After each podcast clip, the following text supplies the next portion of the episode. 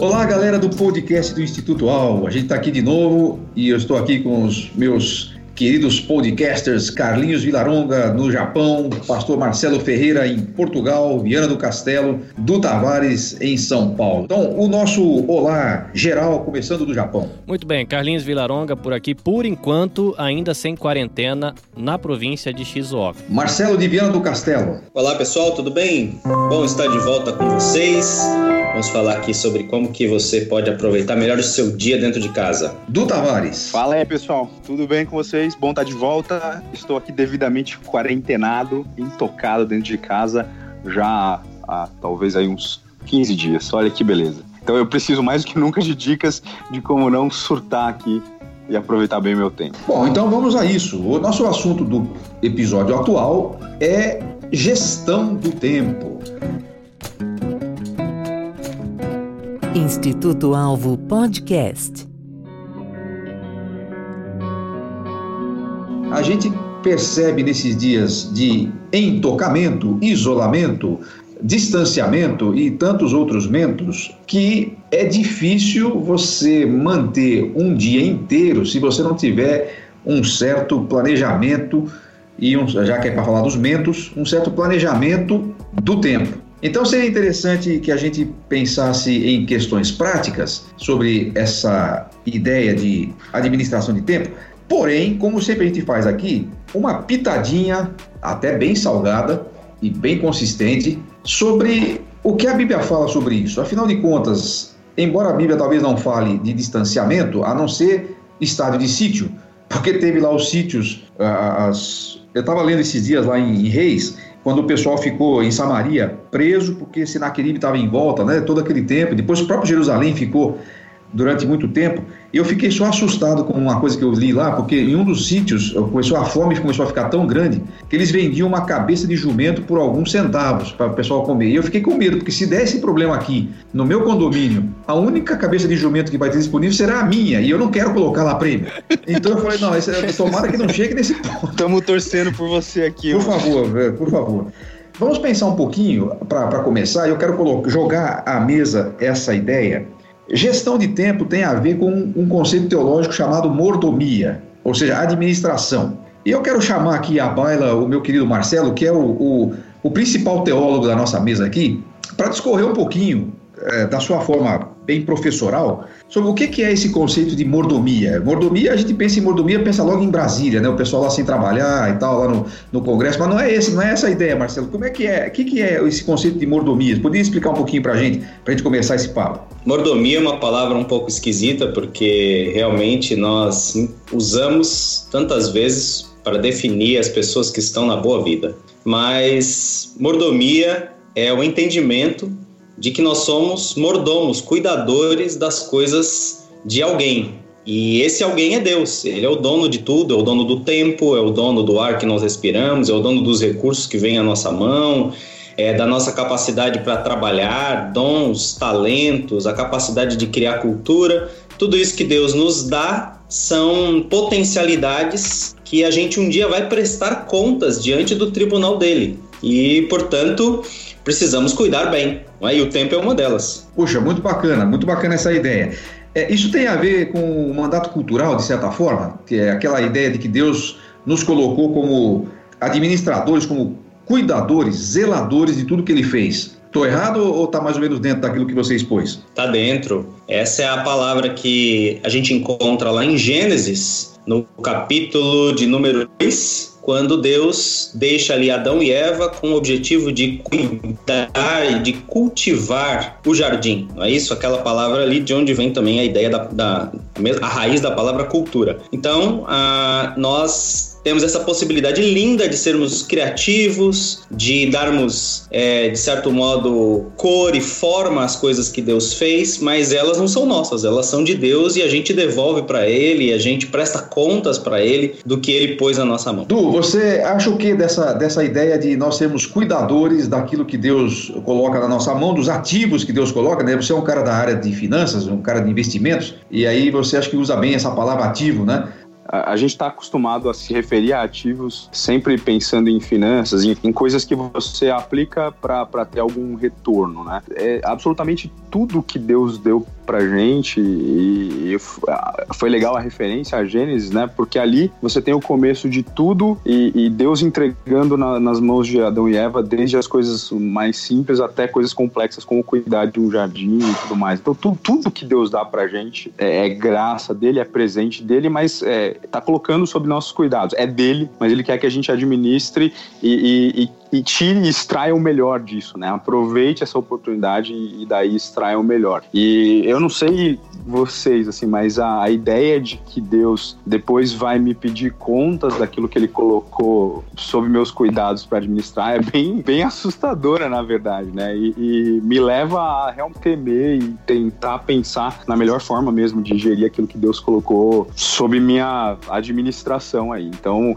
mas é, eu acho que é uma ideia simples, na verdade. Tudo que a gente tem vem do Senhor e como o Paulo diz lá em 1 Coríntios, embora ali ele esteja falando de dons de edificação da igreja e tudo mais, mas quando você recebe uma coisa para cuidar dela, o que se requer do dispenseiro ali, do mordomo, do encarregado da dispensa, é que ele seja fiel. Fidelidade é fazer da melhor forma possível para agradar o dono de fato de todas as coisas. Muito legal, porque essa ideia, eu creio que ela muda a nossa postura diante da vida, ela nos torna mais responsáveis responsáveis. A gente precisa entender que cada coisa que a gente faz, cada decisão que a gente toma, envolve algum desses ativos e a gente, como você acabou de falar, é responsável, vai prestar conta sobre isso. Eu acho que isso é muito, muito importante a gente pensar, e não somente nesse momento que a gente está aqui confinado e que talvez essas coisas saltem mais aos olhos, porque o que eu vou fazer com o meu tempo? Vou ficar assistindo eh, Netflix, vou ficar é, maratonando séries, só isso o tempo inteiro, ou vou fazer mais alguma coisa, né? Então, legal. E foram citados aqui, Carlinhos, não sei se você acrescenta algum aí, mas ah, olha, citamos aqui como exemplos dessas, dessas coisas que Deus disponibilizou para a gente administrar: talentos, dons espirituais, tempo, finanças e até mesmo a formação da cultura, a capacidade criativa.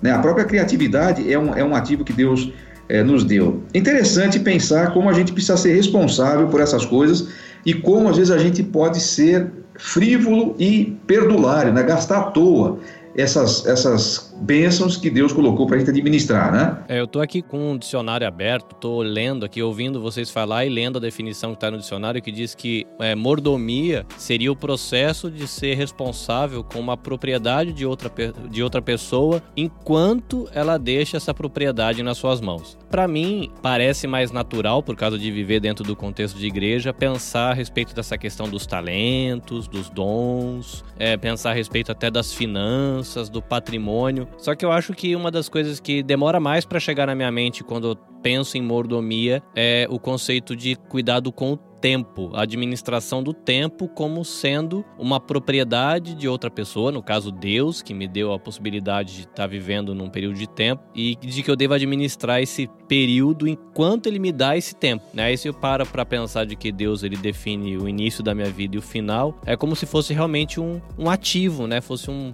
uma quantidade de recurso limitada e agora ouvindo vocês falar e, e lendo essa definição, fiquei assim, caramba, né? É uma coisa que eu recebi recebi e depois eu vou ter que devolver para Deus. Aí se ele perguntar, e aí o que, que você fez com isso aí? Muito, muito bom você citar disso, porque essa é a, esse é o primeiro ativo que a gente vai usar aqui para a nossa discussão. E aliás, nós vamos hoje começar já a treinar isso, porque nossos podcasts vão começar a ser mais enxutos, justamente para você economizar o seu tempo e, e, e utilizá-lo também. Nós vamos começar a falar justamente sobre isso.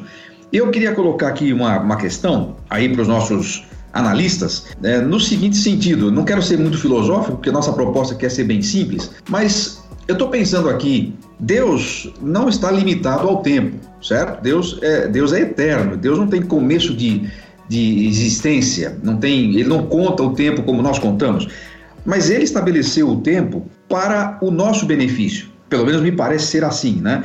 É, tem gente que, quando chega no final do ano, eles citam aquele, aquele texto lá que dizem que é do Carlos Drummond de Andrade, mas parece que não é. Quem foi que inventou o tempo? Quem foi que criou as estações para a gente poder medir as coisas e tal? A resposta para quem é de Deus é, é muito clara, né? Me parece que está lá em Gênesis, porque ele colocou lá os luminares e os astros lá para contar o tempo para nós, né? para nós podermos nos, nos guiar por esse negócio de dia, noite, é, semana, ano e tal.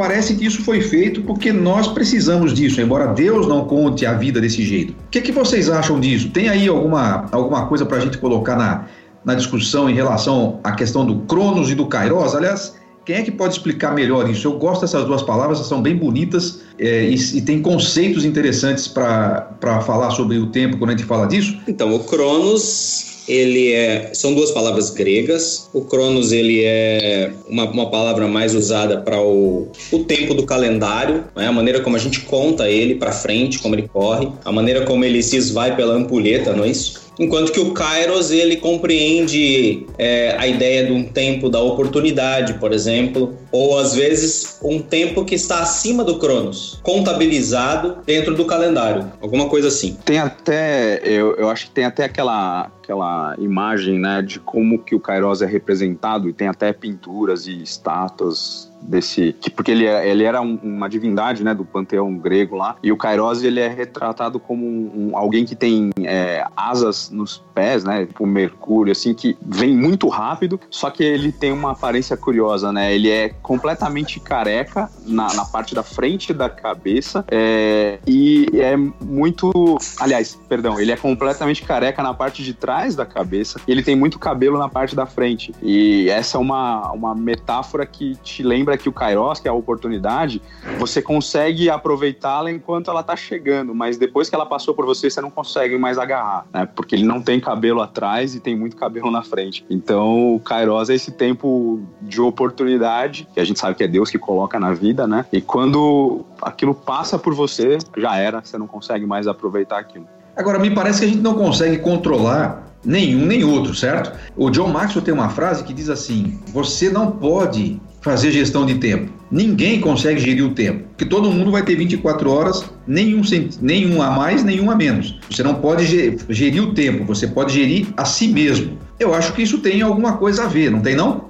É, eu sempre ouço as pessoas falarem que gostariam que o dia fosse mais comprido, mais longo, porque 24 horas parece que não dá conta. E não dá conta, e aí uma vez eu ouvi alguém falar sobre essa questão de cuidar do tempo que você usa, e a pessoa pediu para colocar, por exemplo, dividir uma folha no meio, falar, coloca do lado esquerdo aquilo que é importante para você. Ah, para mim o mais importante é minha família, depois o mais importante, sei lá, é o meu ministério, e aí a pessoa colocou lá, sei lá, uns 3, 4, tá, então agora do lado direito você vai escrever tudo que você faz na rotina e vai calcular quanto de tempo você dedica para alguma coisa. Aí você vai, vai ver no tempo que você dedica para cada coisa o que realmente você acha que é importante na sua vida. E aí você vê que não é uma questão de quanto tempo a gente tem, mas é como a gente quer investir, né? A gente falando dessa ideia do ativo, né? Esses, essas 24 horas que a gente tem, às vezes a gente pode ser incoerente, né? Diz que, que uma coisa é importante, mas parece que no cotidiano a gente investe mal e depois não é à toa que o resultado é ruim, né?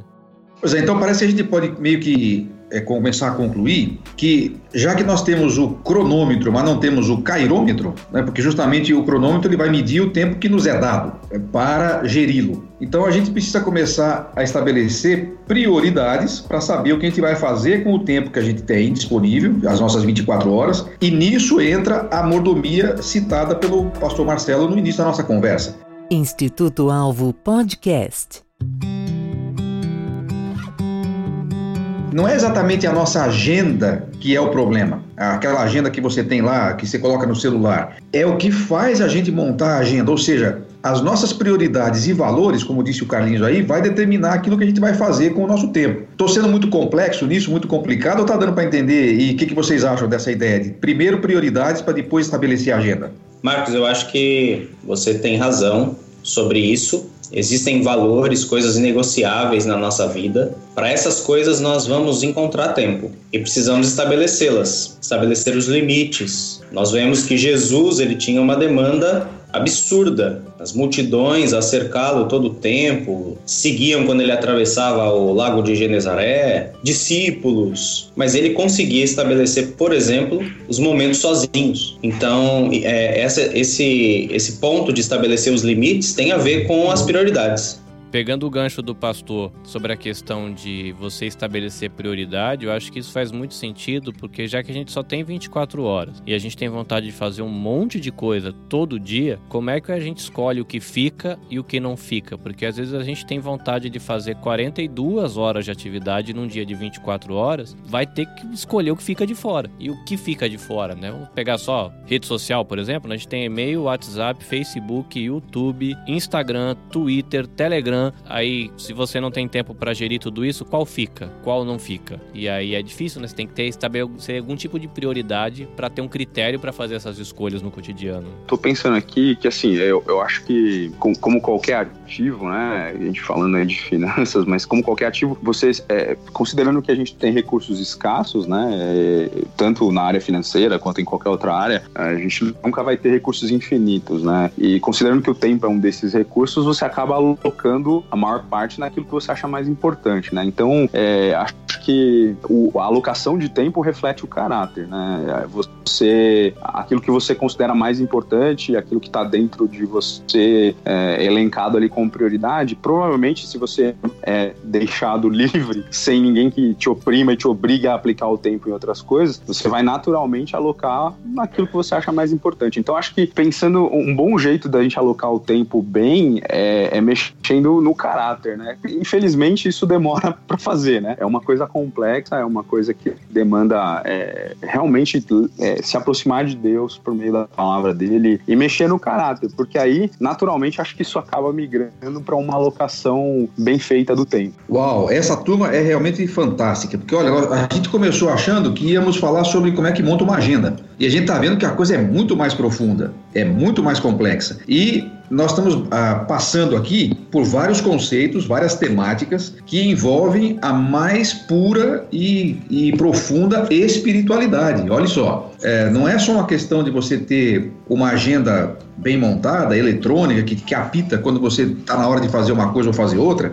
mas de que você vai, por exemplo, como já foi citado aqui, prestar contas daquilo que você faz, com todas as possibilidades, inclusive com o seu tempo, que o uso do seu tempo indica suas prioridades, e agora o, o, o Du até foi mais fundo aí, ele falou até a questão de caráter, porque é exatamente isso. E eu estou agora querendo trazer para a nossa realidade presente que muitos de nós estão tendo que ficar em casa, alguns estão trabalhando em casa, e outros estão em casa sem poder trabalhar. Esse momento eu acho que vai ser bastante, está sendo até bastante significativo para fazer esses testes. Onde estão as nossas prioridades, como está o nosso caráter, como está a nossa espiritualidade. Porque, como disse o Carlinhos, a gente poucas vezes consegue fazer a conexão entre o uso do tempo e a nossa espiritualidade. Ou seja, dá a impressão de que o tempo é meu, eu uso como eu quiser. E não é absolutamente assim. Então, como que será que nesse tempo de confinamento a gente pode fazer esse teste. Como é que você está usando o tempo e como isso reflete quem você é? é? Eu quero pegar o gancho aí também, Dudu, do que ele acabou de dizer,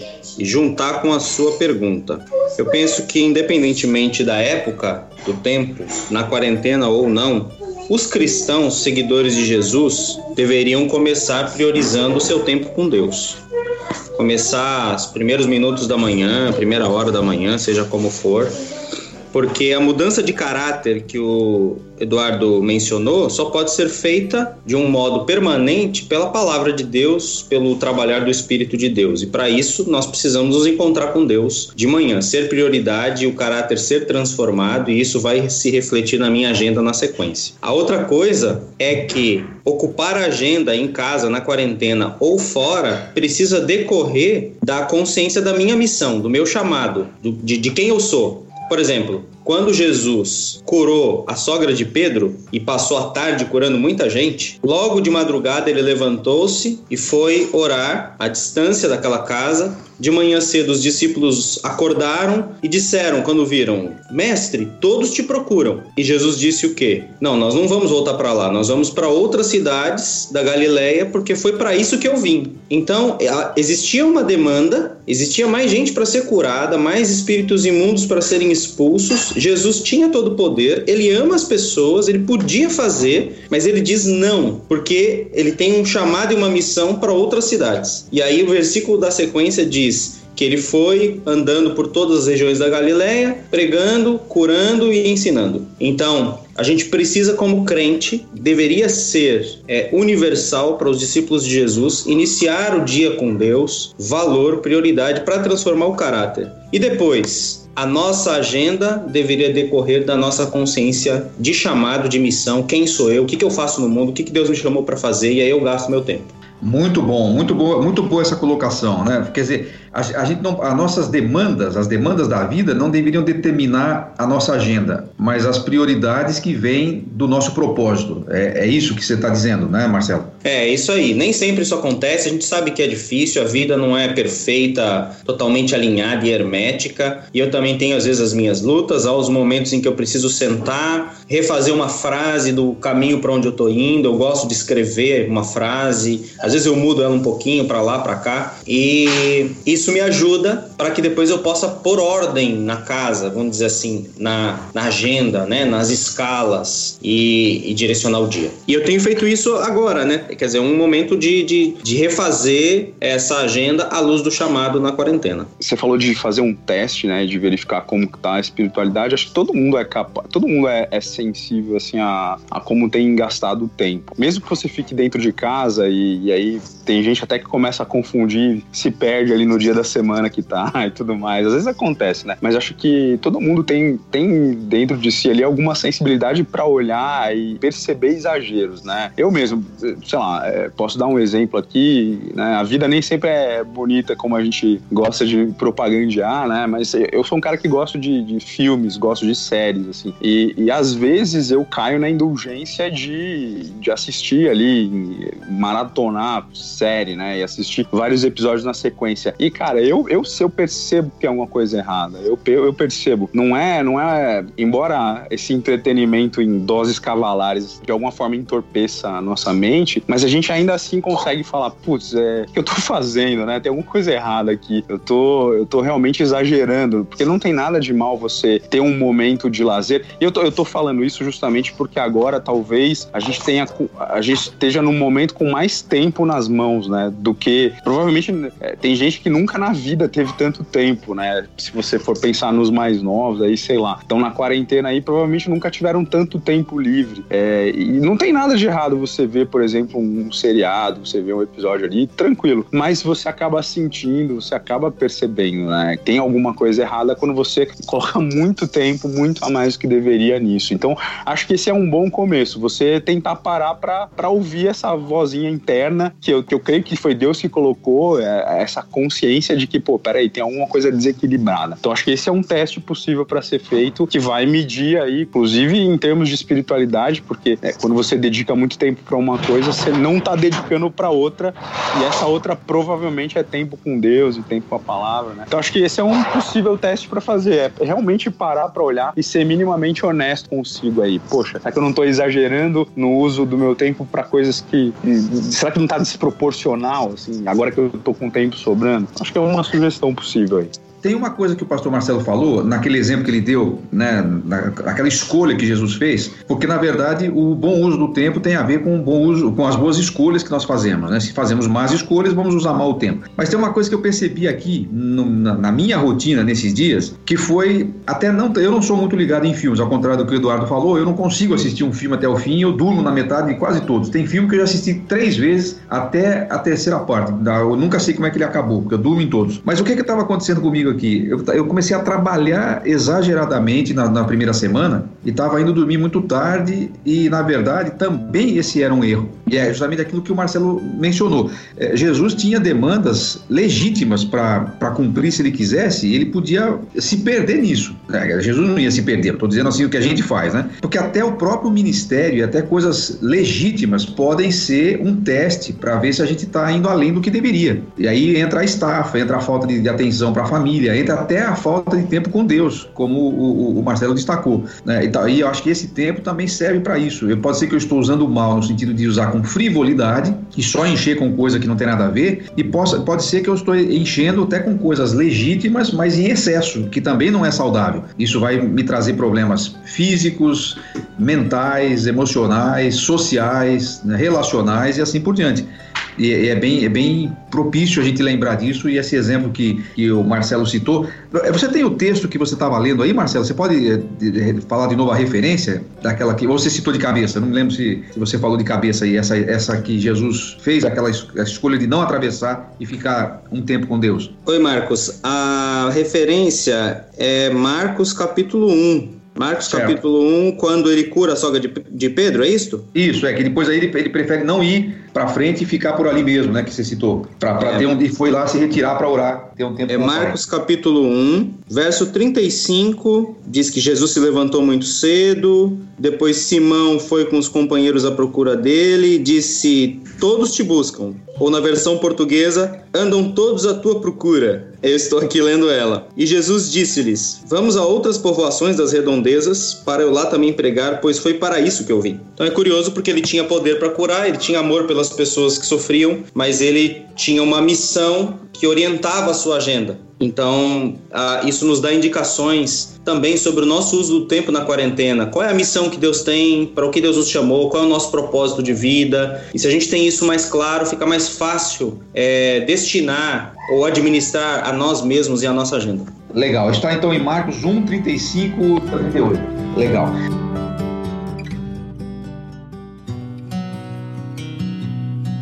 Instituto Alvo Podcast.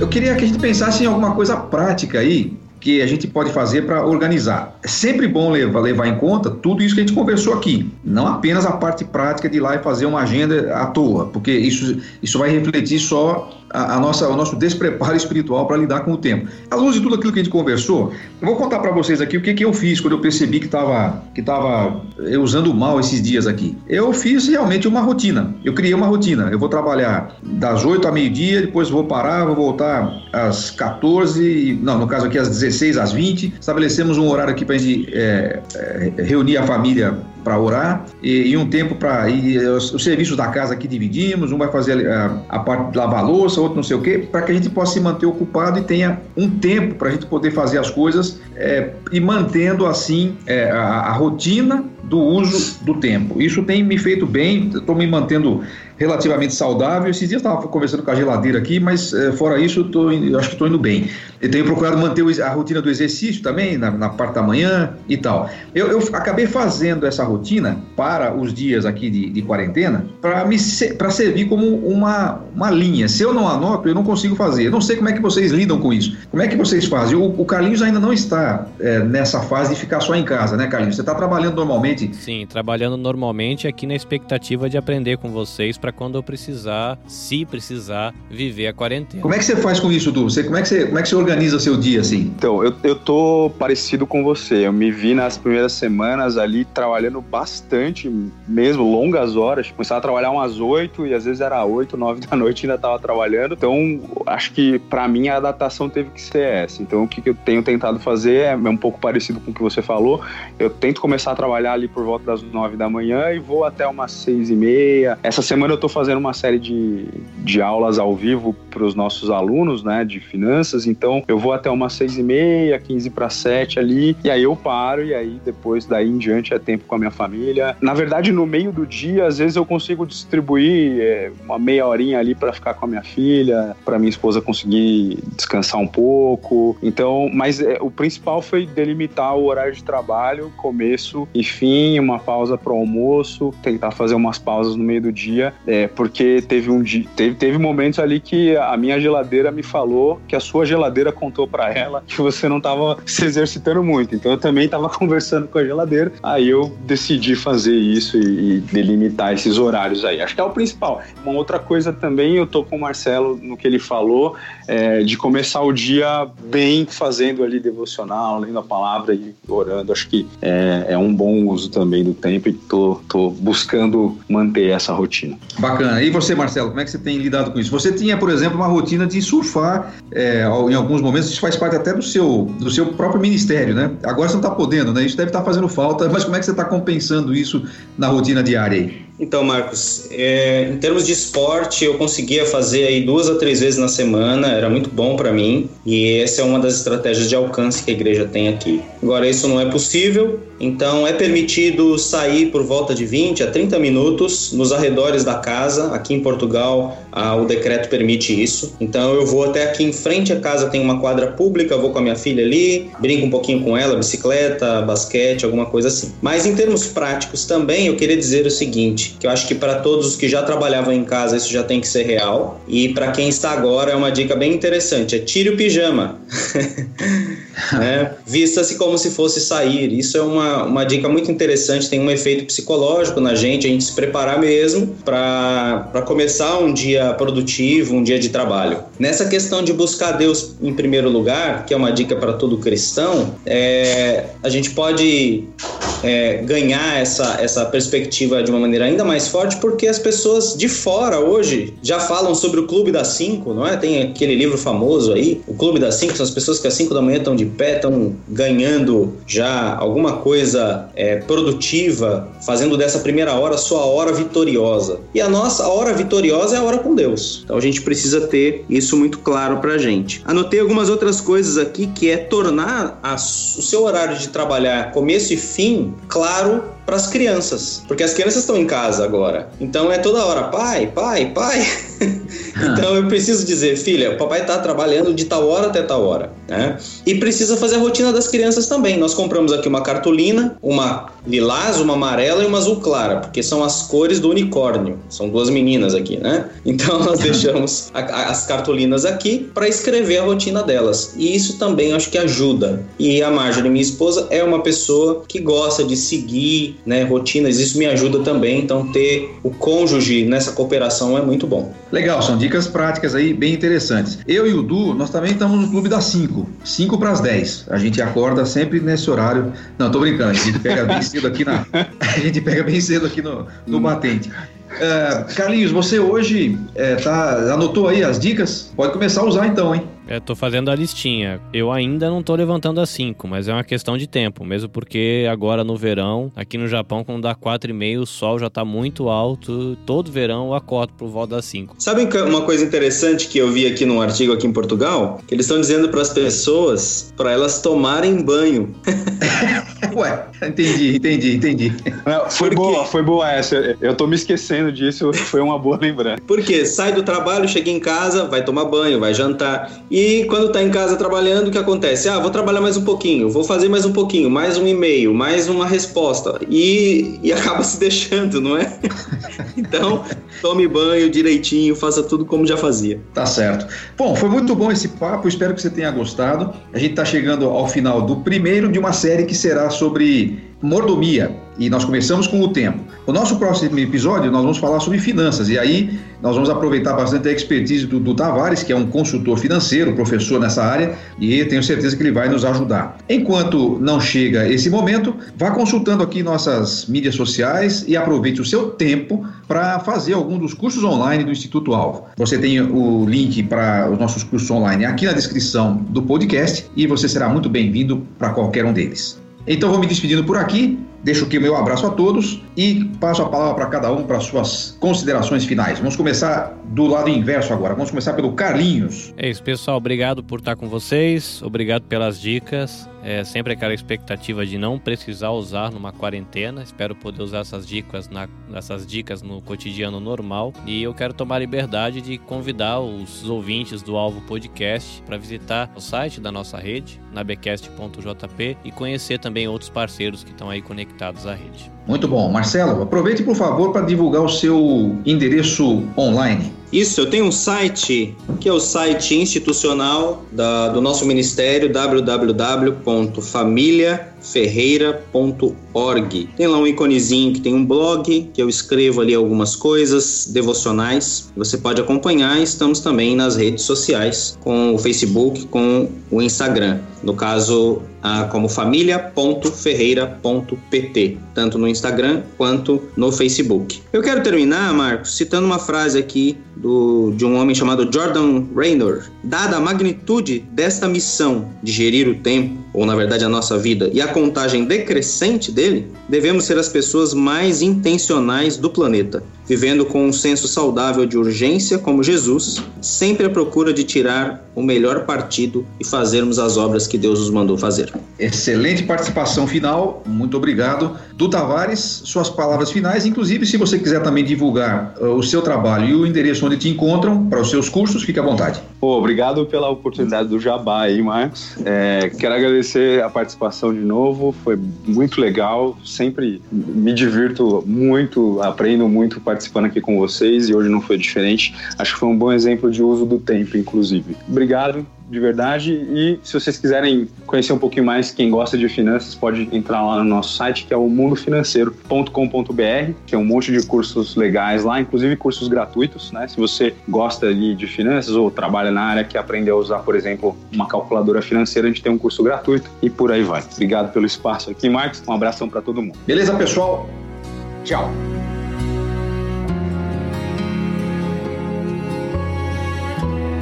Instituto Alvo Podcast.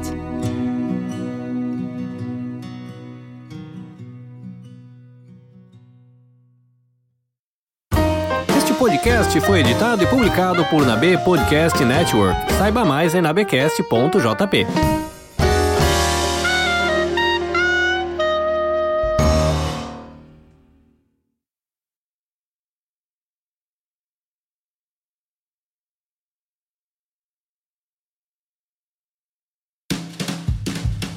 Olá, pessoal, tudo bem? Eu estou aqui para falar de tal coisa. Ah, não, peraí, vou começar de novo. Começou bonito. Sucesso. Mas eu não quero ser a pessoa para explicar isso. Tem gente melhor aí para fazer, né, Marcelo? Vixe, Marcos, isso não sei não.